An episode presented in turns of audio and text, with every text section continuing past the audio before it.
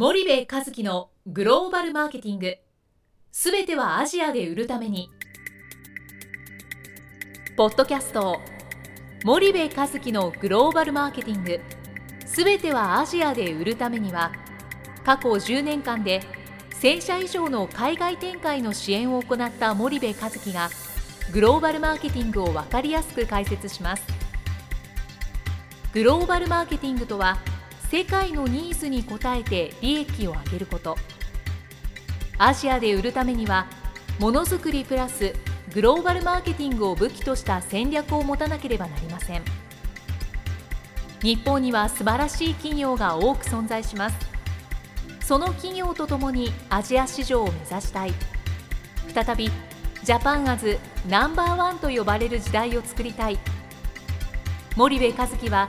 そんな思いを持ちながらこの番組を皆様にお届けいたしますこんにちはナビゲーターの東忠夫ですこんにちは森部和樹です。森部さん引き続きあの米倉先生をお迎えしてるんですけど、えー、米倉先生よろしくお願いします。よろしくお願いします。えっ、とまあ前回あのアフリカビジネスということでお話を頂戴したんですが、えっ、と米倉先生をあの、えーお招きして、えー、8月と9月に、はいえーアフリカのセミナーをあの弊社の方に開催をする予定なんですが。はい。先生その8月の、まあ、20日と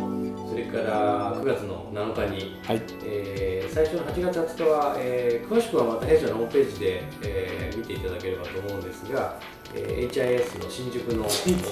JTB だと思います。これいいんじゃない？のこれ大丈夫です。そのまま行こけ ましょうね JTB このまま。JTB さんすいません、えーえー JTB です。はい。JTB 本社ね。JTB です、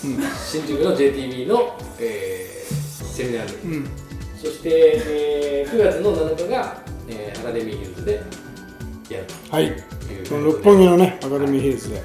大で々的にやりました。大。体的に。で内容はこれから、まあ、あのカチッと詰めていくわけですが先生どんなお話をそうですね。まあ前回話したように今やっぱりなぜアフリカなんだと。い。でもそれと同時にですね、日本企業がちょっと今抱えている問題、えーどうしてもその見たい未来をまだ見てるんですよね。うん。日本にはもう見たくない未来がもう音を立ててこう押し寄せてると、でそういうことを、まあ、話しながら、えーじゃあなぜアフリカその見たくない未来を見に行くというツアーでもあるんですよね。でその話を、まあえー8月の20日と9月の7日、えーにしてですねでついでにアフリカでもう現実にビジネスをやっている方とかがもうできればですね、えー南アフリカの大使、えーえー結構大使なんかも呼んできてですねリカ南アフリカにはどんな、こうオポチュニティがあるのかみたいなことを、えー話していけたらなと思ってますね。そうですね。その通りですね。だから、ね、もう見たくない未来なんですよ。それを見なきゃいけないのにみんな見たい未来だけ見てるんですよ。日本が強いとかね。日本人がすごいとか。それはねアフリカに行くとその現実はないですまあ ASEAN でもやっぱりあの特に VIP 市場が一人よがりの i ウォンチュみたいな、その見たい未来を見見る戦略そのままマーケットシェア反映されているケースって非常に多いので、まあ、まさにそうですね、うんいい表現ですね。で例えば見たくない未来で言えばね世界で今最大のタクシー会社ってウーバーっていう会社ですよねだけどウーバーって1台もタクシー持ってないんです。でじゃあ世界最大のホテル業多分このままいくと Airbnb になる。で Airbnb も1個もホテルも部屋も持ってない、えーそうするとネットで何か余っているものを組み合わせれば世界最大のタクシー会社ができちゃうわけですよだけど日本人はいやいやタクシーに規制しなきゃいかんのだと、ね、もうタクシー多すぎるから規制してくれとか、もうはあですよね。それとかまああの T という英語で言えばトヨタっていう会社がですね未来という全く未来じゃない車を出したんですよ。でこれは、まあ、水素自動車。結局最後は水になってしまうだからもう最も効率的で環境負荷ゼロなんですけれどもコンセプトは1890年今から14030年ぐらい前にできた、まあ、1トン近い鉄の塊を、まあ、エンジンで引っ張ると。だからそのエンジンを内燃機関から水素に変えました、でも水素って水素爆発するんですよ、ねそれをこれから世界中にインストールしていくんですか。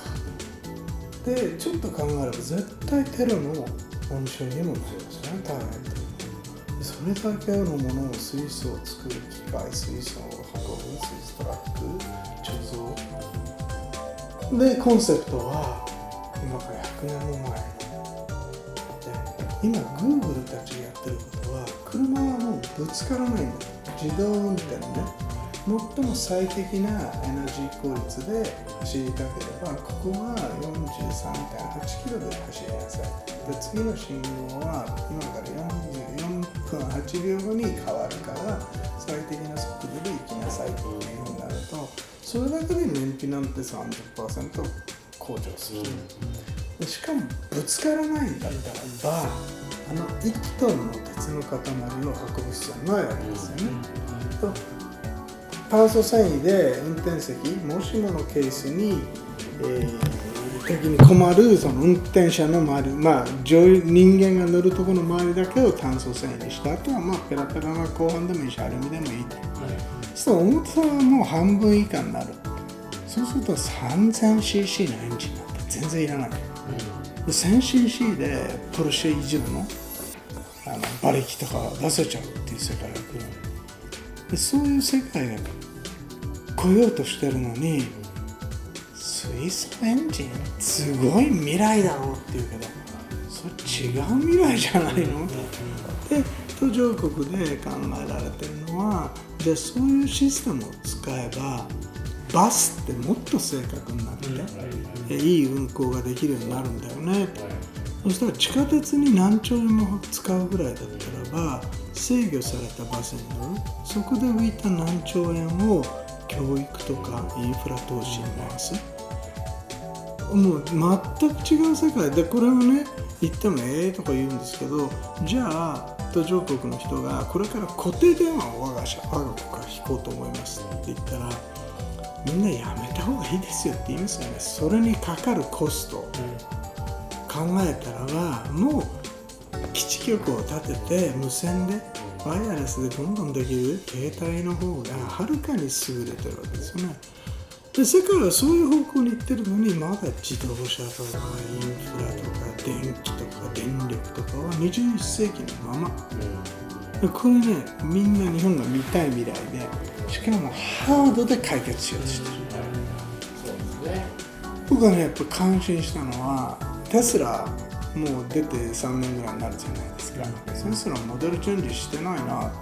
て言ったらば何言ってんだと。毎月やってるって、ね、彼らのモデルチェンジはソフトウェアのモデルチェンジ。だから電池の効率はもう良くなったしそのスピードコントロールの制御タイムも良くなったしステアリングの構造も良くなったりと。日本人はハードでいかにモデルチェンジをしてる、でも世界はあのステラの真ん中についてる iPad のでかいやつ、あれがどんどん更新されていくっていうのがモデルチェンジ、そうするとさっきの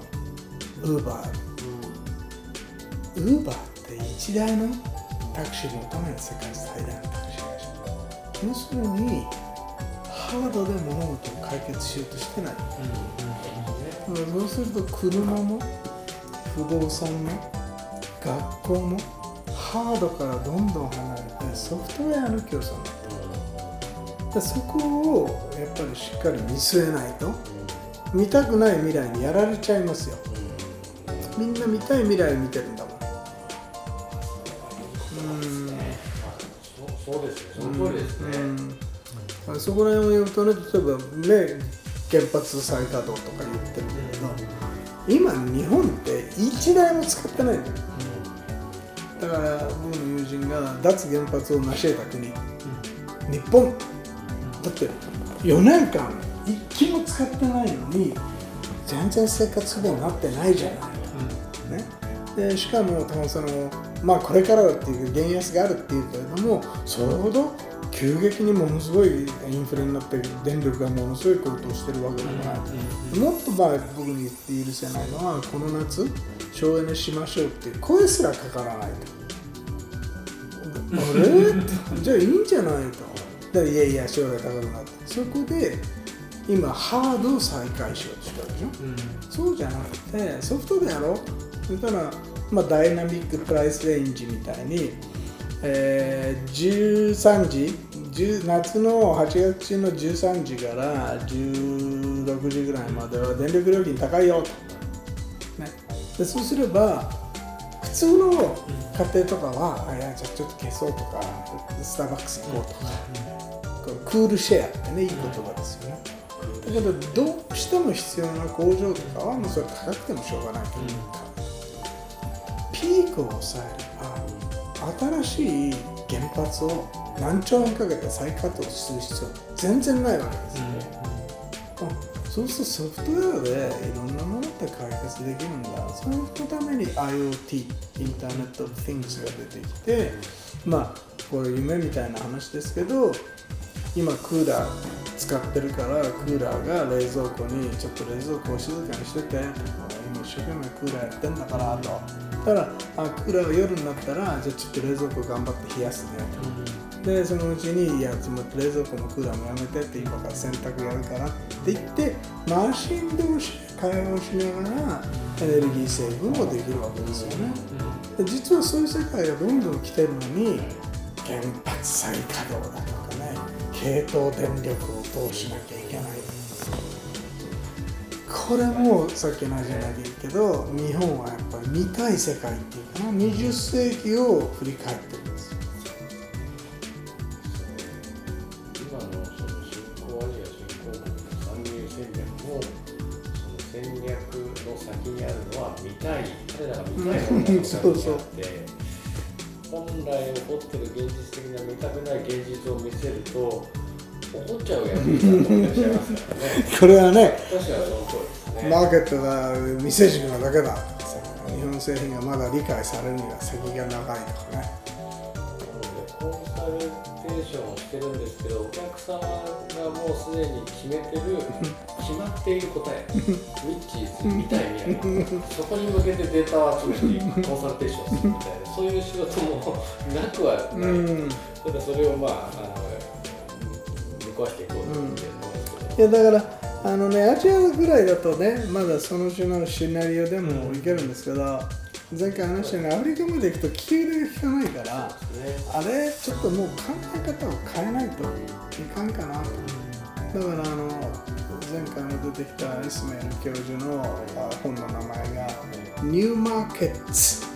ニューマインドセッツなんです。新しいマーケットに行くんであれば、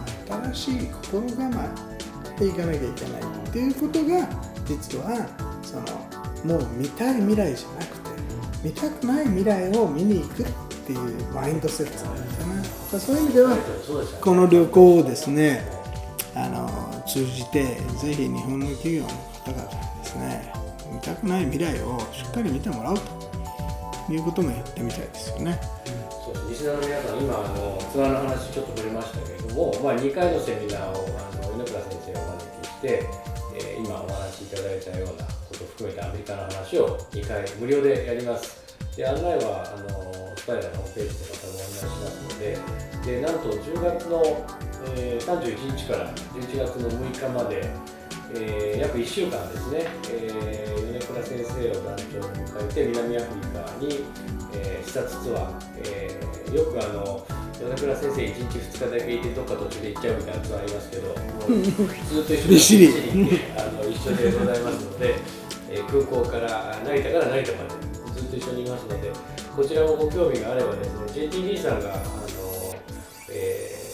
タをしてますので GTV のホームページでご確認いただければます HS じゃなかったんでしたっけ？い いやでもねあの僕がこれ一緒になぜ行きたいかっていうとですね、やっぱり頭もう Seeing is believing でね頭の中でアフリカって言うとまだねえもうジャングル行くのかとかねライオンは大丈夫かとか言うんですけども南アフリカはある意味では日本よりもはるかに進んでいるところもあるし、でまあ、ぜひこうみ見て一緒に見ていただいて、えー肌で感じる。で前回も言ったようにそこから後ろを振り返ってみるとまた違った世界が見えてくるっていうんです。ぜひね皆さんと一緒に行きたいですね。そう。ですね。一応あの、え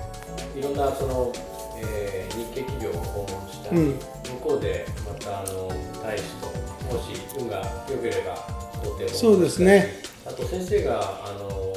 えープレトリア大学ねね、えープレトリア大学の僕はあの日本研究センターの所長っていうのを、えー今年の3月までやっていたんですけれども、えーこの日本研究センターっていうのはですねプレトリア大学っていう南アフリカの国立大学の、えー中に作られて一番初めはですねギブスというゴードン・インスティテュート・オブ・ビジネス・サイエンスというですね。アフリカで一番いいビジネススクールの中にあったんですね。えーですから、まあ、そこのビジネススクールに行ってですね、えーまあ、アフリカマーケティングそれから BOP ビジネスの方たちに授業をしてもらうとい。うことも考えています。でこのギブスはですね Executive Education だと世界で70位とか、えーいいところにいるんですよね。でそういうふうに僕が言うと「えー、70位じゃしょうがないじゃない」って言うけど日本は1校も入ってないんですからいや中国が1校か2校ぐらい入っててそういう中で言うと、まあ、アフリカで最もいいビジネススクールでそのこう環境もですね見てほしいですよね。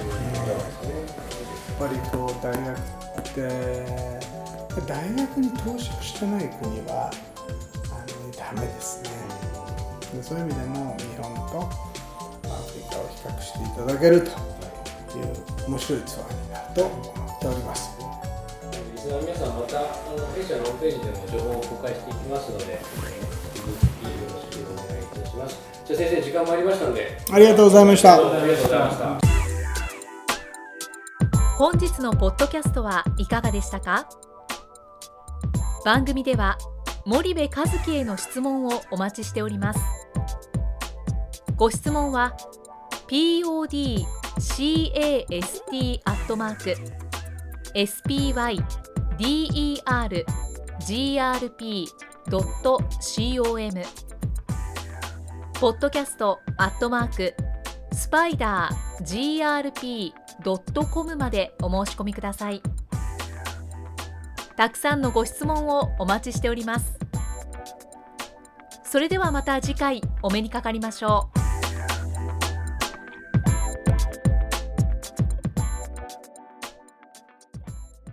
森部和樹のグローバルマーケティング。この番組はスパイダーグループの提供によりお送りしました。